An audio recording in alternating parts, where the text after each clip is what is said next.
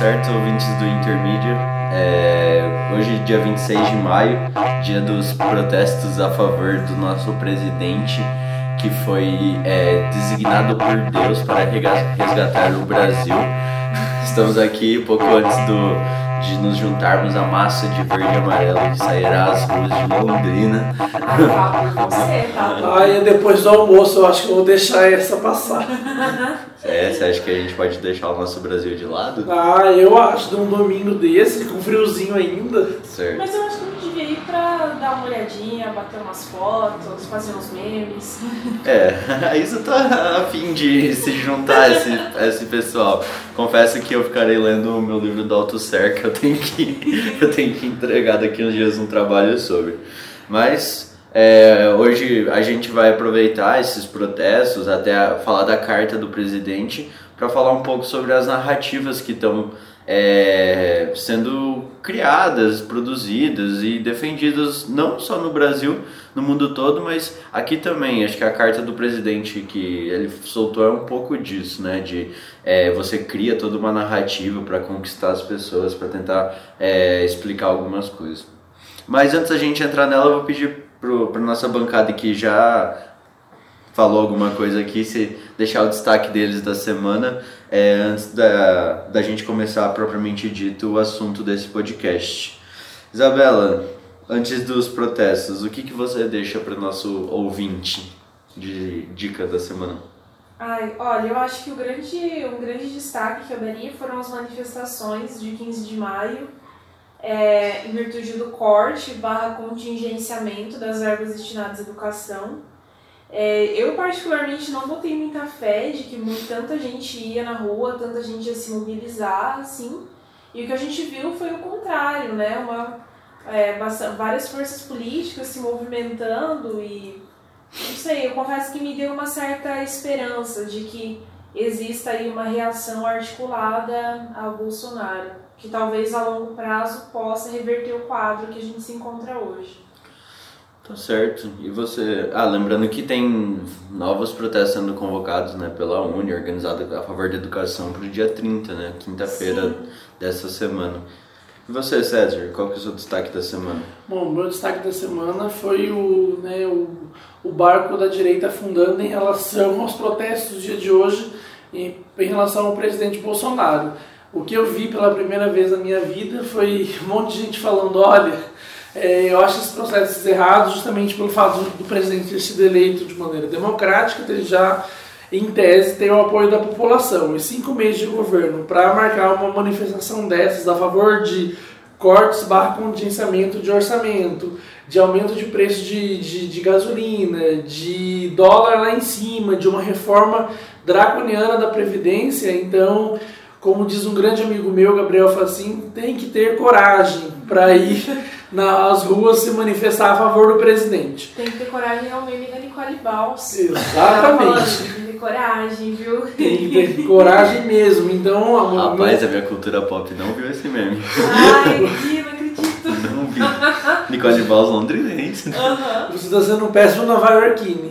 E então, assim. Beijos de Paris. Beijos de Paris, então tem que ter muita coragem para fazer esse tipo de protesto. Então, o meu destaque é isso, e ainda mais essa desintegração aí da direita. O Arthur do Mamãe Falei falando que não irá as manifestações, que Kataguiri também não, Janaína Pascoal também não. O próprio presidente parece que nem ele mesmo vai na manifestação que está sendo planejada por ele. Então tá uma grande, né, é, diz que me diz, mas nada novo em relação a esse governo. Tá certo, né? O governo da balbúrdia propriamente dito, né? Não faz sentido algum.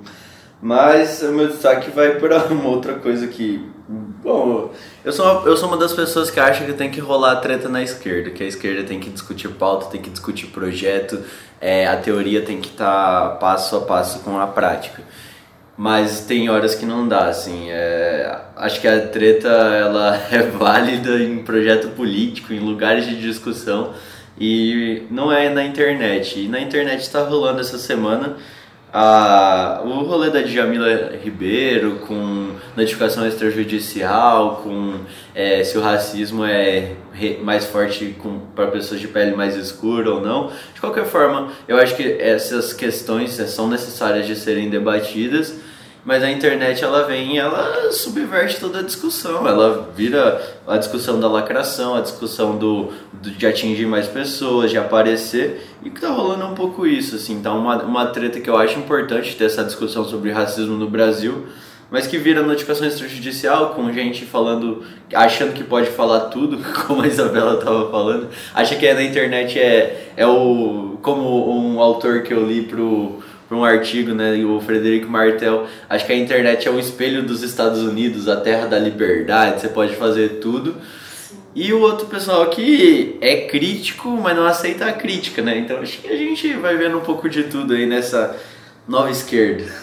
mas não querendo entrar no, no, na discussão propriamente dita do racismo, de retinto ou não, mas da forma como ela se deu, com Twitter, com postagem, com notificação extrajudicial. Acho que é preciso repensar se a gente se a esquerda quer usar as mesmas táticas que o governo está usando ou não, né? Então... E eu acho que o mais triste nesse rolê todo que você está falando, ainda que a gente tenha conhecimento e saiba que a esquerda nem sempre tem pautas, é, como fala, iguais para todo mundo, o pensamento de esquerda seja unificado, ainda assim a gente espera que tenha no mínimo um pouco de coerência entre eles, sabe? E nem isso a gente está vendo ultimamente, sim. né? Mas isso é até assunto para um podcast, inclusive. É, eu, não, eu acho, acho que sim. Mas é, voltando para a pauta, antes da gente ir devagar aqui, acho que a gente podia fazer um podcast sobre é, a União da Esquerda. Sim. Ou não. Depois, depois que chegar o livro que eu comprei da Sabrina, os, os sintomas mórbidos sobre a desunião. Enfim, é, Hoje a gente vai falar um pouco sobre narrativas, no sentido, a gente que estuda comunicação, no sentido de é, as pessoas estão disputando quem, quem dá o argumento mais coerente, e não mais baseado em fatos, mas baseados em, em fatos ou interpretações, baseado em é, formas de ver o mundo. Então, por exemplo, os caras estão. A nova direita está ressuscitando as cruzadas para tentar reconstruir toda a história de tipo ah descobrimento de Brasil de querer passar alguma ah, a discussão da, do 13 de maio lá né da abolição da escravidão que o nosso príncipe falou que a escravidão era natural, que depois teve gente falando que tinha que agradecer a princesa Isabel pela abolição da escravidão e tudo mais. Enfim, é uma narrativa, né? Daí do outro lado você tem a outra narrativa que é, meu, basicamente não tinha, já teve muita luta para abolir a escravidão. A história não é bem essa. A princesa Isabel fez o, a parte entre aspas legal, mas na prática já estava é, já tinha uma pressão comercial para que isso acontecesse de qualquer maneira, né? É, ela, ela meio que deu os áreas de legalidade para aquilo, ela mas... chancelou uma coisa que aconteceria de qualquer forma por razões comerciais e não humanitárias. É, é, é tipo a discussão do golpe de 64. Ai, porque o Senado decretou vaga a cadeira de presidente, então não foi um golpe, porque o Senado que decretou vaga, tipo a narrativa. É o filme do Brasil Paralelo lá, do Entre Armas e Livros e Afins. Mas como vocês estão vendo essa, essas novas discussões, essas tentativas de passar a história limpo, de, é, de revisar a história por um viés que seja mais agradável às, às é, concepções ideológicas do, da nova direita?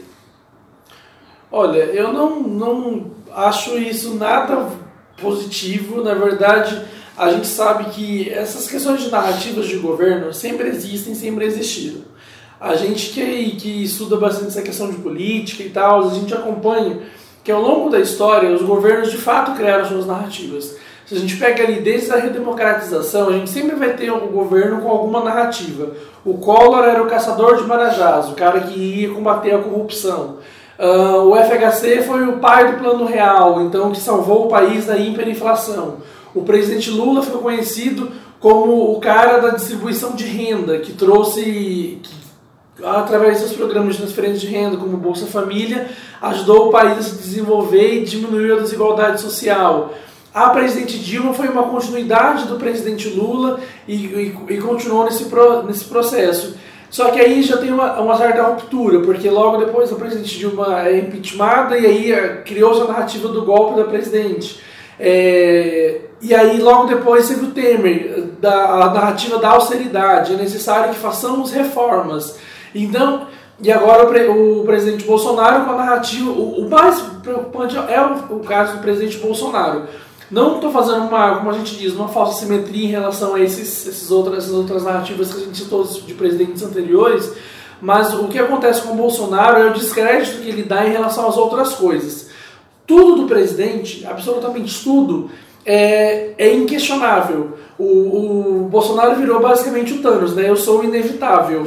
Então, assim, ó um spoiler, né, pra quem não assistiu o filme. Mas, é, ele, basicamente, ele, ele se torna uh, alguém que você não pode questionar o que ele fala, você não pode questionar o governo, todas as medidas do governo são vistas como certas, e o que acontece em todo esse rolê? É preocupante porque a gente acaba criando uma massa de. É o Fla-Flu, né, que a gente estava falando aqui anteriormente. É, se você não está comigo, você está contra mim, contra mim. Então, assim, eu ia falar contra amigo, né? Mas enfim, se você não está comigo, você está contra mim. Então, não abre espaço para absolutamente nenhum tipo de questionamento. Quando um ministro vai lá e faz um e explica um, um corte de 30% da educação por meio de chocolatinhos e você fala, não, isso foi ridículo, ou isso não não está sendo nada bom, ou se você questiona que o ministro do meio ambiente está é, mais a favor do desmatamento do que qualquer outra coisa, e você não, e você não pode questionar, nossa, ele já criou uma narrativa de, nossa, vocês não estão comigo, vocês são meus inimigos. Isso é problemático, porque todo você acredita agora sendo bem Habermasiano, né? A gente acredita que a gente não tem que concordar 100% com o governo, ainda mais quando um governo que foi, tenha sido democraticamente eleito, você tem divergências ideológicas em cima disso. E é óbvio que você vai questionar, você não vai ser a favor, você vai falar, olha, tem outro caminho. E ele não dá espaço para outro caminho. Então eu fico imaginando para daqui 4, 5, 10 anos, que tipo de pessoas que a gente criou, né? De é, essa polarização. Todo mundo falava que precisávamos de um presidente para pacificar o país, mas o que a gente está vendo é alguém que está colocando mais fogo no parquinho ainda e não está sendo basicamente assim nada positivo em relação ao próprio Brasil e até em termos de sociabilidade, porque você começa a olhar o outro não mais como alguém que diverge de você por questões ideológicas, você começa a olhar o outro como inimigo mesmo, sabe? E isso é muito problemático, porque a gente está vendo aí pessoas que brigam, não só nas redes sociais, mas imagina, você, a Isabela conversar, vai nos, falando que vai nos protestos hoje. Se ela fala um ar que não está é, de acordo com aquilo que eles estão falando ali no protesto, ela vai levar um, né, uns tabefes ali, porque as pessoas. Vou apanhar, vou terminar na Santa Casa. É, exatamente, então eu acho que é um pouco perigoso essa narrativa, porque ela piora não apenas em termos de. em, em questões ideológicas, mas principalmente em termos de sociabilidade mesmo. É, mas aí que vem o questionamento, né? O governo veio para. É, tem, uma, tem uma galera que acha que o Bolsonaro foi eleito para para repassar o país a limpo, para fazer isso. E, tipo, pra mim vai ficando cada vez mais claro que ele veio pra bagunçar a merda toda. Tipo, é isso, assim, o governo é meio isso. Eles eles estão criando uma narrativa. O, o Safata, acho que fala disso. Criando uma narrativa de, tipo, da necessidade de um golpe. E eu tô vendo aqui no Twitter, enquanto a gente grava, os protestos, por exemplo, em Brasília, é a mesma coisa, é verde e amarelo, uma faixa fora Congresso, reforma tributária, reforma da Previdência, intervenção militar já, aprova em pacote contra o crime. Você está gerando tipo um, uma narrativa de que a única forma de governar é através de um golpe. E é isso. E a gente está naturalizando isso. que é o pior. Que quando, quando o cenário mais é que a, a, a esquerda consegue tipo pensar num cenário que seria bom um impeachment, alguma galera, né, falando, um impeachment para o Mourão assumir porque ele é mais democrata, porque ele vai pacificar o país. Pô, é isso que a gente quer? Tipo, essa é a minha pergunta. A nossa narrativa está limitada simplesmente à reação, a gente não consegue propor nada. Meu, imagina que ponto a gente vai chegar de ter que pensar que é melhor um general na presidência democrática de um país.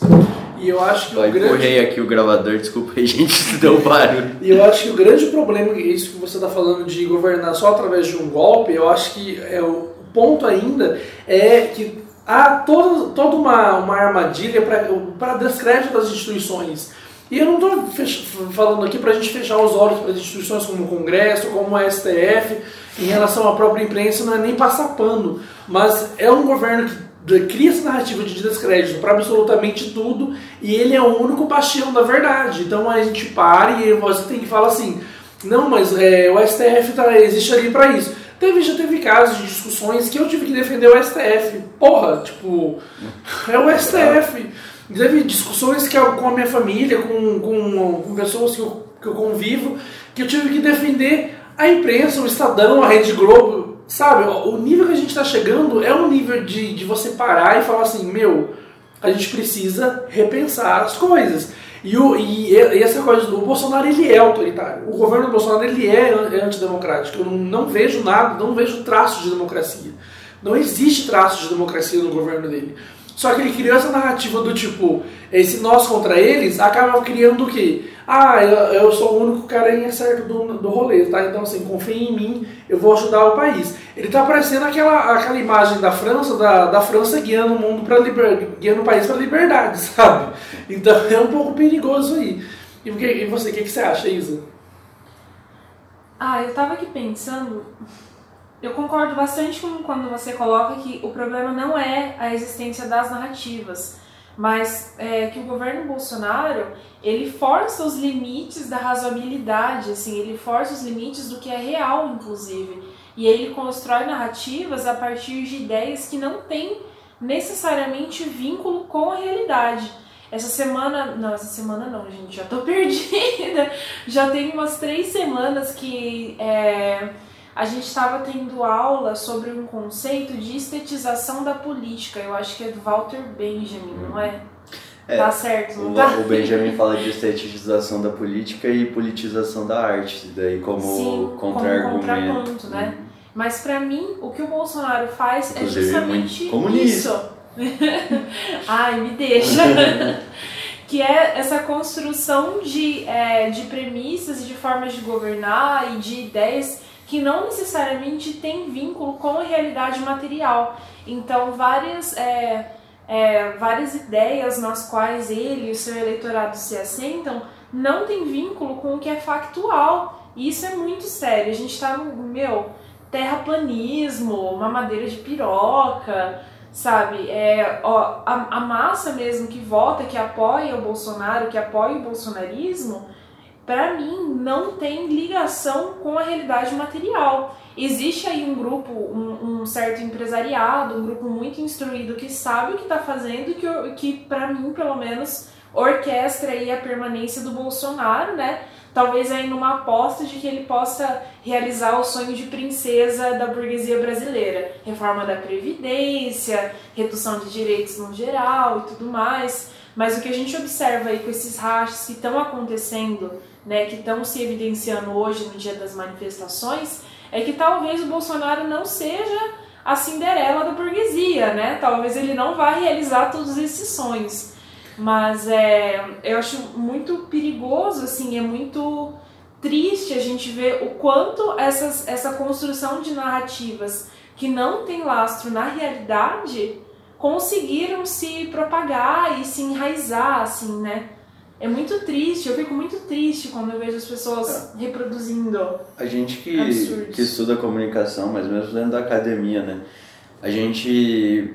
Tipo, a, a história é toda uma grande luta de narrativas, né? Tipo, você vê é, um, um, pessoal mais novo da esquerda, aqui no Brasil tem, se eu não me engano, eles chamam de Escola de Campinas, que é uma galera da, da Unicamp da história que foi repassar algumas coisas a limpo. Então você tem essas perspectivas, sempre teve. 80, é, a galera vira e fala, por que, que vocês não chamam de golpe 89 a proclamação da República? Por que, que, não, por que, que o governo Vargas é uma ditadura do Estado Novo a partir de 37 mais 30 é uma revolução?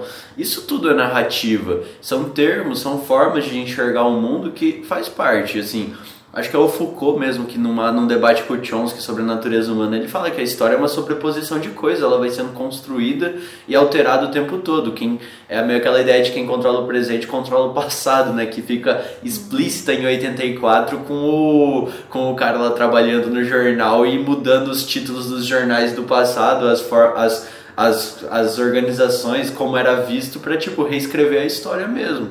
Nossa Sim. história está sendo a todo momento escrita, olhando para trás, olhando para trás. E aí a gente que sempre teve muito preso nessa ideia iluminista da razão, da verdade, da racionalidade mesmo, a gente vira e fala: "Meu, o que que tá rolando?" Tipo, a galera simplesmente cagou para isso, cagou assim.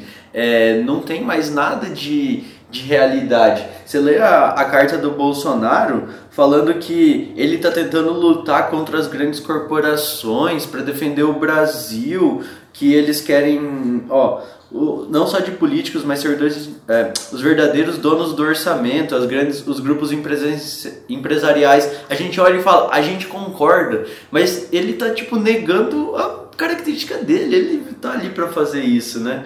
Então acho que a gente está preso ainda nisso sem entender. A gente fica tipo tentando entender. Fica parecendo que é tudo um problema de comunicação barra compreensão. Do tipo, vamos explicar para as pessoas, elas vão entender. Não vão entender, velho. É isso que tá então, rolando. Eu acho que é isso que é esse ponto que a gente e tá a gente está perdido nisso, porque a gente. Aí vira, vira os debates da esquerda: é trabalho de base, é melhorar a comunicação, é usar as mesmas ferramentas do governo meu, tem gente discutindo disparo de WhatsApp como forma de, de contra-argumentar o governo. Tipo, a gente está preso na nossa própria falta de projeto, de proposta, de narrativa mesmo. E eu acho que o Bolsonaro criou um, um, balaio, um balaio de gato nisso aí tudo, o embolo, sei lá, uma cama de gato, nem um balaio, uma cama de gato, porque até a própria esquerda está é, perdida a esquerda, ela, ela sempre foi perdida, né? A gente tem que tomar um pouco de cuidado para falar disso, eu já falei que é um assunto para uma outra pauta. Mas a esquerda sempre foi, de certa, é, de certa forma, perdida. E o Bolsonaro está conseguindo dar um balão assim na gente que você, é, como diz outros podcasts é, e a galera tem falado, o Bolsonaro é a própria oposição dele. E a gente não está precisando fazer muita coisa assim. O Bolsonaro simplesmente acorda, olha, falei isso. Né? Depois, não, não falei. Ah, vou, vou voltar atrás. E aí, esse. Demite um ministro, uma jornalista da esse furo, ele volta atrás, segura duas semanas e demite depois para falar que é a fake, news. fake news. E então ele, ele consegue dar esse balão nas pessoas e esse negócio de, de ser narrativo. Eu, assim, no, no começo, quando começou o governo dele, eu falei assim, gente, será que o, o que eles estão falando, eles de fato acreditam? Porque a gente acredita às vezes, ou, ou não, não quer acreditar de fato de que certas coisas você precisa revisar, né? como a questão do golpe de 64, que para alguns foi só um, um, momento político do Brasil, mas não matou ninguém, isso é história de comunista, vagabundo, maconheiro, abortista. Matou e... só quem era subversivo. Exatamente, só quem né? merecia morrer. Só quem merecia morrer, né? Então, assim, são coisas que. E aí você para e fala, meu, pessoas morreram nesse negócio, sabe? Pessoas perderam a vida por conta de por pensarem diferente. E aí vem um cara e fala que não. Ou quando vem e fala de um assunto histórico comprovado de que como o nazismo, ah, o nazismo é de esquerda. Tudo isso para fazer o quê? Para botar na conta da esquerda, ou como a, Isa própria, a própria Isa falou, para perder o rastro de razoabilidade ou até mesmo de realidade, porque você não consegue. Como é que você vai virar para alguém e falar assim, não, nazismo é de direita? A gente não estava lá.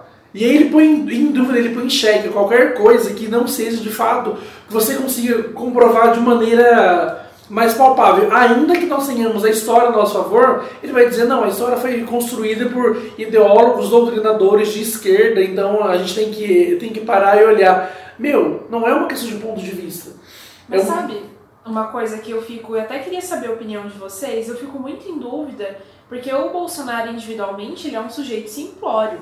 Ele é simplório, gente. Ele é ridículo. Nova Yorkines, é Golden Shower. Ah, mas até o, aí... a galera estudar do Moro não largou um conge em vez de cônjuge.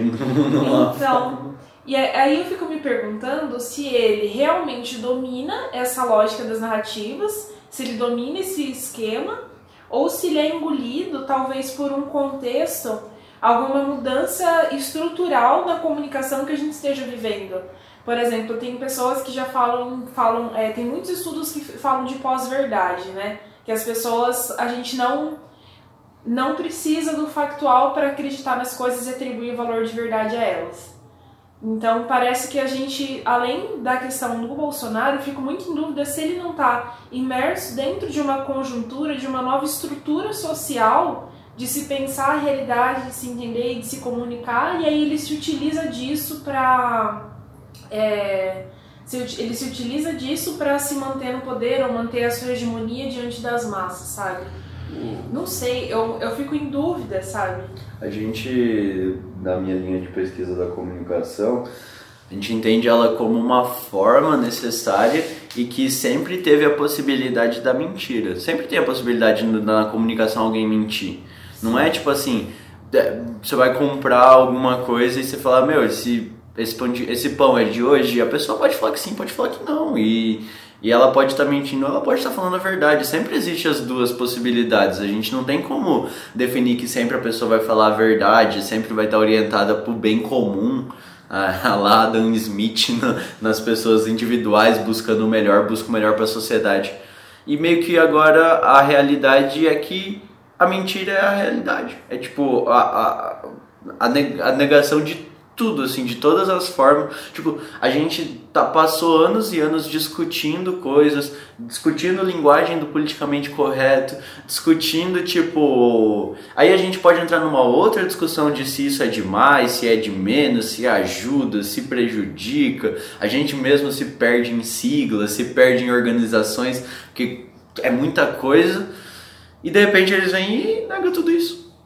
Sim. É tudo. É, tipo, meu, pauta de direito, direitos sociais, de participação de mulheres na sociedade, de participação de negros na sociedade, é tudo liberal, velho. É tipo, é a galera da Revolução Francesa, de participar na sociedade, de igualdade, de fraternidade. E a galera tá vindo e tá negando isso tudo. Tipo, eles estão negando basicamente 250 anos de história, tipo, tudo. Sim, mas tudo. é que nem aquele livro Como as Democracias Morrem, acredito que vocês dois leram, né? Quando ele fala que é, um dos princípios para o regime democrático, que a democracia, que é um valor liberal, se sustentar, é a tolerância mútua. É você entender o outro como um adversário é, que, é, que tem o mesmo nível, o mesmo status de direito que você, você respeitar a opinião dele, ouvir ele e aceitar como um adversário legítimo né? É o que o Safato fala de que o governo ele tem que é, possibilitar que haja o dissenso, que haja, que haja a divergência de que as pessoas discordem. É, e o que o Bolsonaro faz é justamente transformar essa relação num maniqueísmo absoluto, radicalizado, assim, de que o outro é meu inimigo, o outro é o demônio, o outro é ruim, o outro é errado, o outro não pode existir e em relação a indivíduos e em relação a valores que se contrapõem a essa narrativa que ele constrói para si. Por isso essa coisa de, ah, o Congresso não fecha comigo, então eu tenho que fechar o Congresso. Ah, o STF não me favorece, ah, tem que fechar o, STF. É, feminista é, sei lá, Feminista uma palavra, é mais feia. uma palavra horrível. Feminista é mais feia do que mulheres de direito. Então, sim. É, isso até travou não, aqui. Você... Mas... Eu não tenho o que dizer sobre isso, é ridículo. Que, é tosco demais. O que, e o que mais me incomoda, e aí a gente vai entrar num ponto que são pautas que a gente já até discutiu aqui, é, são as instituições que vão ser usadas para de fato, é, como fala, legitimar isso. Quando você vira e fala assim, olha, é, esse, é dessa, desse rolê que a gente está falando, de nós contra eles, e vem um pastor que eu não sei de onde veio essa imundice de pastor para falar uma bobagem dessa. Da França. É, do Congo, do Congo.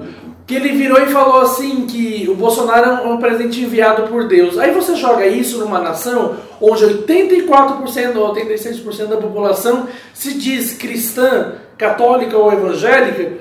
Gente, você está basicamente legitimando que todos os atos do presidente são justificáveis. Você não abre nem brecha para virar e falar o presidente está errado. E eu como pessoa que tenho, é, já Você falei volta que ao absolutismo do, Basicamente. do, do rei sem o enviado de Deus. Sim. E daí as decisões deles são as melhores porque elas refletem as decisões de Deus. Exatamente, eu estava lendo agora de manhã um comentário de um imbecil no, no, no Facebook dizendo assim sobre a reforma da Previdência. É uma. É, parafraseando a Margaret Thatcher, precisamos tomar essa vacina. Ela será dolorosa agora, mas lá na frente ela dará resultados e ficaremos saudáveis. Porra! Como que você para e, e você consegue repetir um negócio desse sem, no mínimo, pegar a proposta da reforma da Previdência, ainda que tem um juridiquês, né, que é, desculpa aí, é E difícil, economista. é, e o economês, que não é fácil de fácil acesso, e, e você não lê e você fala que aqui a gente precisa de uma vacina dessa. Como que você não pensa em alternativas? E olha que eu estou partindo aqui da premissa de que, de fato, precisamos da reforma. Eu não vou nem entrar no mérito de que a reforma é ou não deficitária. Eu estou partindo da premissa de que nós já precisamos de uma reforma previdenciária. Isso é um ponto. Beleza. E aí você, e aí você não consegue nem dar margem para uma pessoa que tem um pensamento de, de esquerda ou mais progressista dizer assim, olha, nós podemos taxar aqui, nós podemos cobrar tributos dessa outra forma, nós podemos melhorar esse aspecto econômico aqui cobrando 450 bilhões de reais de previdência que não foram paga por- pagas por empresários. Nós podemos cobrar 46 bilhões de reais que estão sendo despejados em paraísos fiscais. A gente pode talvez mudar a forma de taxar a dívida pública, porque ela é taxada pela, pela taxa Selic, que é a taxa básica de juros, e taxar de uma outra forma. Não, ninguém pensa nisso. E ele não dá espaço para isso. E aí, a partir do momento que ele não dá espaço para isso, tem uma instituição, como, como a, a igreja, falando assim: olha, ele é um cara enviado por Deus, todas as merdas do Bolsonaro são justificáveis. E as pessoas ficam, não, como nós vamos. E aí é, é aquela frase do, do, do, do Spotlight, que é um filme que eu amo na vida. Como é que você vai dizer não a Deus? Sim, e você, e você gera uma narrativa de que ele tá na cruzada dele contra tudo que é de mal, a.k.a., né, também conhecido como esquerda.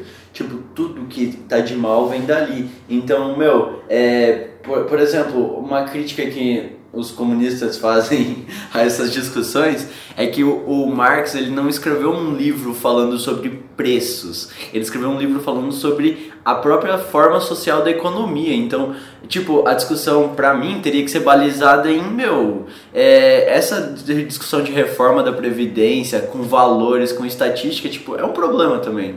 Tipo, em algum momento alguém vai tomar no cu, e geralmente é a gente, velho. E daí, tipo, você teve uma reforma da Previdência no governo FHC, você teve uma reforma da Previdência no governo Lula, logo no começo, e a gente tá discutindo uma, a necessidade de uma nova agora. Daqui uns 5, 10 anos vai precisar de mais uma. Então, tipo, é, é- a gente não consegue nem mais discutir a própria forma de organização da Previdência. Tipo, a Previdência tem um caráter de solidariedade, de você contribuir pelo bem do país e tal, quem pode mais contribuir mais, óbvio, com N problemas de. é, de castas que recebem a mais, contribuem de menos, mas a gente não tá nem discutindo mais isso, vira tipo um imperativo de uma necessidade, um presidente que tá tentando, é, tá tentando, né? Tá, foi eleito, segundo alguns comentaristas, por causa dessa pauta econômica, e a gente tá preso nisso, assim, é tipo. E a solução mais fácil para quem defende a reforma da Previdência vai virar um governo autoritário, não tem. Porque essa reforma não é discutida com o Congresso, porque o governo não vai discutir, porque isso é velha política. É, o Congresso vai discordar de algumas coisas e pode ser que esvazie a reforma da Previdência da forma como o governo quer, e daí não vai ser a reforma necessária para o mercado. E o mercado tá lá, tipo, olhando e falando assim: meu, manda o povo se fuder mais um pouco. Então, tipo, é o desemprego é, é reserva de mercado, é a organização da sociedade, tipo, tá morrendo gente, tá recebendo pouco, tá subempregado, faz parte, é um momento, tem que aprovar a reforma da Previdência pra gente melhorar. A narrativa que a gente tá criando, tipo, e aí eu tava ah, lembrando como as democracias morrem, é, é muito bonito o livro, tipo, você lê e tá lá assim, nossa, era baseado em regras informais, a grande força da democracia dos Estados Unidos é baseada no acordo informal de você respeitar o outro. Então, tipo, nunca estava escrito lá que tem que ser uma democracia. É uma coisa que foi construída coletivamente enquanto respeito ao outro e tal. E aí você, quando você começa a tensionar isso e as pessoas começam a deixar de lado essa ideia de discutir, de conversar disso, você gera, você gera tipo, você vê que a democracia ela é frágil. Ela quebra. Então, tipo, eu, eu vou pra uma linha mais pessimista nesse caso. Pra mim é mais 18 de Brumário, de novo. É tipo, a gente discutindo é, a forma da reforma, a forma das instituições, relativizando outras coisas, como por exemplo, ah, o impeachment passou por todos os ritos legais, por isso ele é um processo legal. A gente está discutindo tudo o formato e não a prática, e vai chegar uma hora que eles vão abrir mão e vão falar assim: meu, não dá, ninguém governa mais esse Brasil. Golpe. Ah, Governo a gente autoritário. tá discutindo conjunturas e não estruturas, né? Sim, mas daí isso, e daí você gera um governo autoritário, do tipo, não tem, tipo, essa reforma da, da forma como ela tá vindo, as outras reformas, elas só, só eram encampadas por governos autoritários, e no sentido assim, o Temer era um governo que não foi eleito, que não tinha um projeto que não foi eleito, que não tinha a quem prestar contas. Então ele pode se dar o luxo de ter 7% de aprovação, de distribuir uma grana para barrar processo contra ele, nem foi contra as reformas, porque, meu, a própria ideia de democracia, de discutir com as pessoas estava é, frágil. E aí a minha crítica vai para os liberais, que veem que é só é, o mercado é bom, é que eles falam assim, ah, a gente não apoia governo autoritário. Mas se vier com medida de reforma, vocês apoiam sim, velho. Sempre. Tipo, é o governo Pinochet, que era melhor um ditador para trazer de volta o livre mercado, porque as urnas tinham eleito um socialista. Tipo, eles falam assim, ah, a gente não apoia o governo autoritário, quem faz isso são os comunistas. Aí você vira e vê na história que se precisar discutir entre mercado e governo, vocês vão priorizar o mercado mesmo que o governo seja uma ditadura. E a história já comprovou isso. A própria Naomi Klein, a doutrina do... meio puto. Não, relaxa.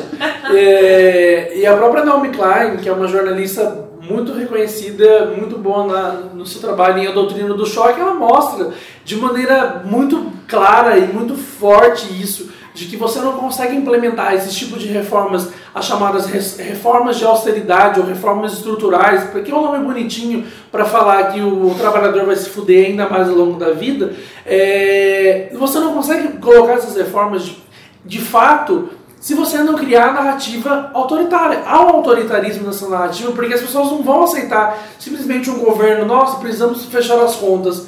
Beleza, mas vamos então chamar todo mundo para fechar as contas junto ou só a gente que vai se ferrar?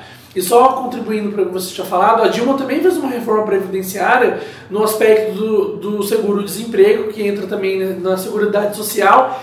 Ou seja, todos os governos, com exceção acho do Collor, porque era outro bunda mole também, fizeram uma certa fizeram reformas, sabe, da previdência.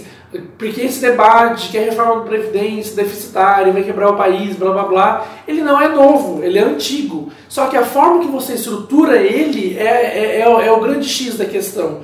E essa, essa narrativa que você está falando de da gente ter que pegar e falar assim, olha, é, precisamos fazer austeridade, porque senão as coisas não vão funcionar, está basicamente travando a economia. A gente está aí com a economia parada, a gente não vê sinais do governo de absolutamente nada. O governo criou a narrativa da Previdência, da necessidade da aprovação da, abre aspas, nova Previdência, fecha aspas, de que sim, isso, o Brasil não vai para frente e as pessoas, até mesmo trabalhadores que estão desempregados, estão começando a acreditar nisso. É, eu ando bastante de Uber, né? E aí, como a gente- classe média. não, não. Rica! Não, o Data Uber, e o Data Uber sempre fala, olha, é, nossa, ele- os caras geralmente estão ali no seu trabalho que é informal e tal. Não, a gente precisa formar, aprovar a reforma da Previdência, porque senão é, eu vou ter que ficar de Uber para sempre. Não, meu caro, tipo, você não precisa aprovar a merda de uma reforma dessas, como tá aí, para você conseguir um emprego melhor. A gente tem outras saídas. E aí, eu, esses dias eu fiquei conversando com um cara dentro do Uber, ele virou para mim e falou assim: você deveria estar no governo. Assim, não, no, dono do Bolsonaro, no caso. Né? Mas assim, você começa a mostrar para as pessoas Você que tem- virou promoção própria aqui, né? O biscoitinho. Não! Momento biscoiteiro do César. E, então, assim, a gente fica pensando, meu, as Deixa eu pessoas. botar uns cartões meus e César distribuir no Uber. Mas a gente precisa, então, é, criar é, parece contra narrativas em relação a isso. Olha, é, e aí a gente vai entrar de novo nesse discurso, do, nessa, nessa teoria da ação, do agir comunicativo do Habermas, de, de entrar no consenso e conversar com todo mundo e falar: Fulano, é isso que está acontecendo. Tá? Ontem o Uber virou para mim e falou assim que ele é, votou no Bolsonaro com as duas filhas estudaram numa universidade pública, no caso da UEL aqui em Londrina, e aí, depois do corte ele, e dos protestos, ele parou para pensar e foi conversar com as filhas dele uhum. é, a respeito disso. Ele falou assim: eu, pela primeira vez eu entendi por que, que o, o governo desse presidente que eu ajudei a eleger é um governo errado.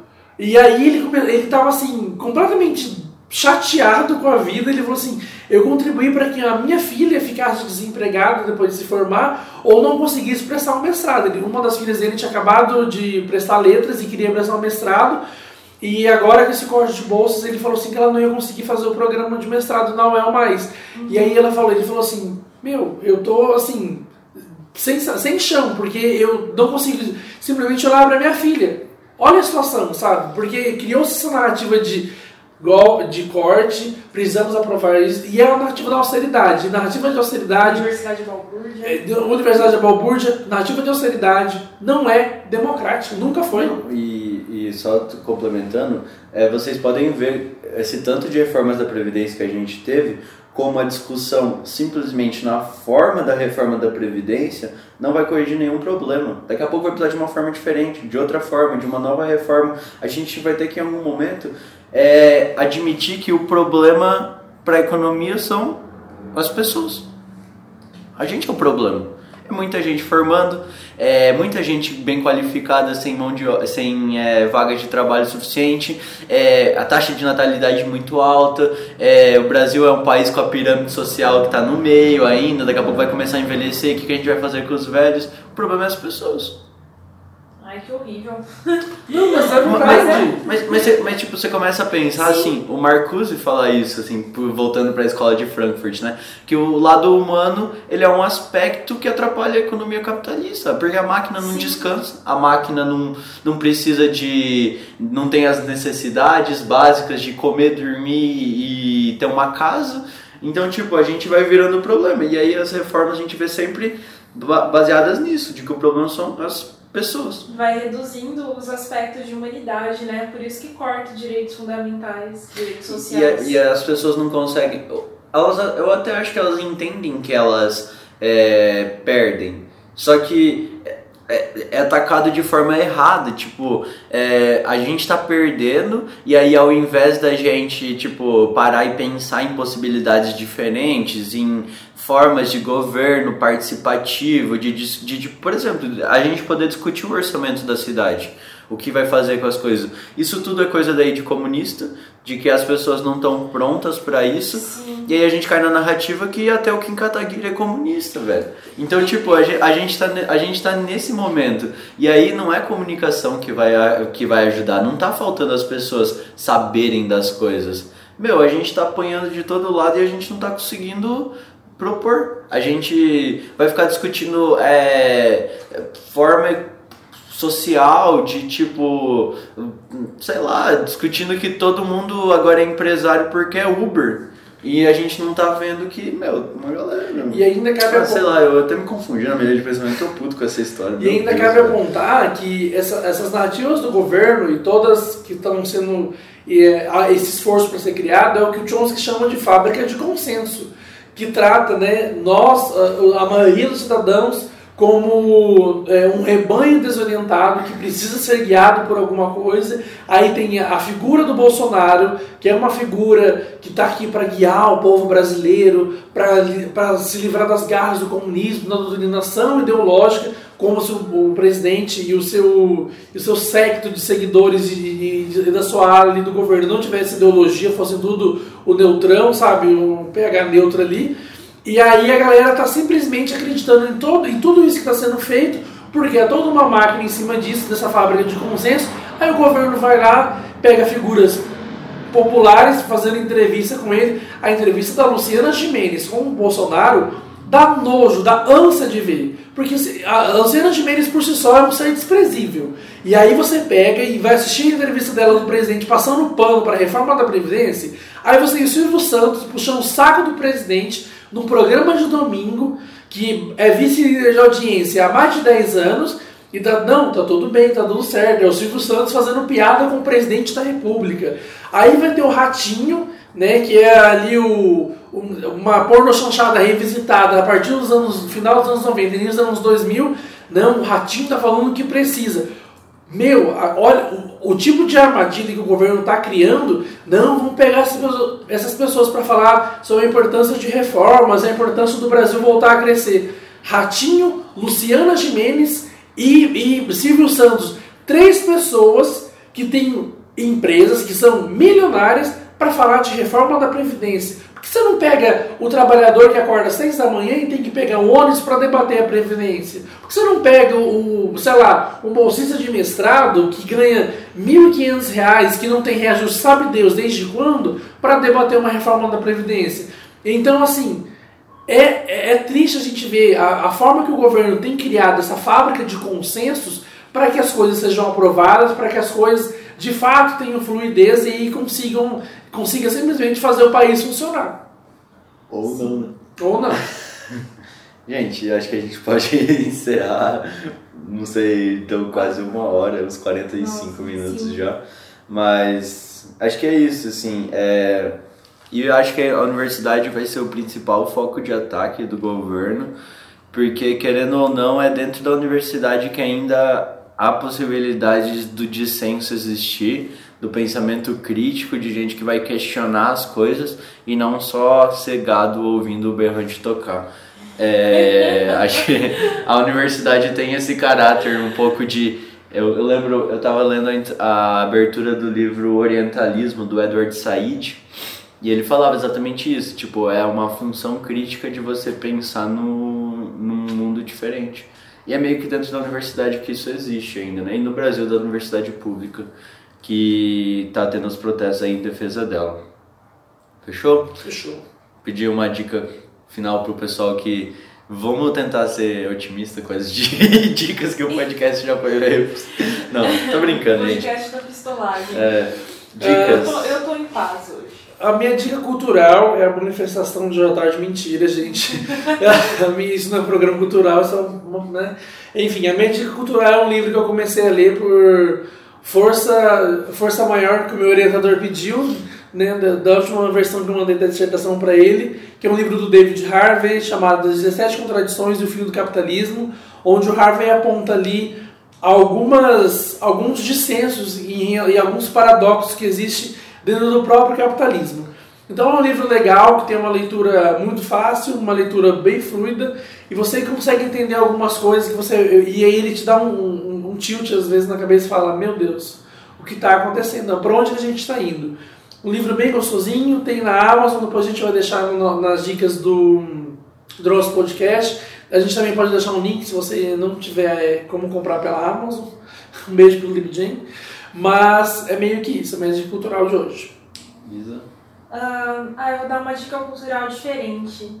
Tem um livro da Clarice Lispector, não rio, mas é real, chamado A Hora da Estrela, que conta a história da Macabeia, que era uma ah, era uma moça muito simples, assim, que vivia uma realidade totalmente privada de uma série de direitos, até do próprio reconhecimento dela enquanto pessoa, enquanto sujeito, sabe? E acredito que nessa tudo isso que a gente tem, que a gente debateu hoje e tal, é, eu acho que assim, se você é a favor dessas reformas, da reforma da previdência, se você é a favor de todas essas questões que o governo Bolsonaro coloca, eu acho que é um livro que pode ser uma reflexão muito interessante. Há uma arte politizada, na minha opinião. Falou politização da arte. Isso aí, isso aí. Benjamin. Não, eu vou, vou recomendar um, uma literatura que eu li no começo do ano. Esse ano eu me propus a ler mais literatura, fiz uma listinha lá com a ajuda de uns amigos para ler mais literatura brasileira. E a minha, a minha dica cultural vai ser o Vidas Secas. Não, não, não é Vidas Secas, é o do Ah, e alguma coisa tipo Vidas. É Vidas Secas que tem a família lá? O Graciliano Ramos? É. É. Mas, meu, será que. Que tem a baleia. É, Vidas. Esse Vidas mesmo. Secas. É, tá certo. Eu, achei- eu tava confundindo com. É, Os Sertões. Não, é Vidas Secas mesmo. É um livro curtinho, eu li acho que em dois dias. Mas é interessante ver a realidade dessa família do livro Vidas Secas, do cachorrinho próprio baleia, pra gente pensar no Brasil, assim. Se ainda tem gente vivendo desse jeito. Fechou? Fechou só um comentário antes, os sertões é muito chato, gente. Eu, não- eu, eu comecei. Eu queria, eu comecei, acho que eu li a primeira página, daí era um PDF ruim no meu Kindle. Isso, mas nem se deu trabalho. Mas enfim. Gente, até a próxima. É, se vocês forem na manifestação ou não, preste atenção no- nessas coisas que a gente debateu, na forma como a gente está discutindo as coisas e, é, sei lá, é, pode parecer um mundo sem horizontes, mas acho que ah, pelo menos a gente vai ter um pouco mais de noção das coisas que estão acontecendo. Beleza? Beleza? Até a próxima, gente. Tchau. Tchau, Tavarquines. Brasil acima de tudo. Estados. Ops. Ah. Brasil, Estados Unidos acima de tudo, Brasil acima de tudo. Tchau, pessoal. E termino com o meu chavão de sempre. Meu muito obrigado a todos. Brasil, Estados Unidos, acima de tudo, Brasil acima de todos.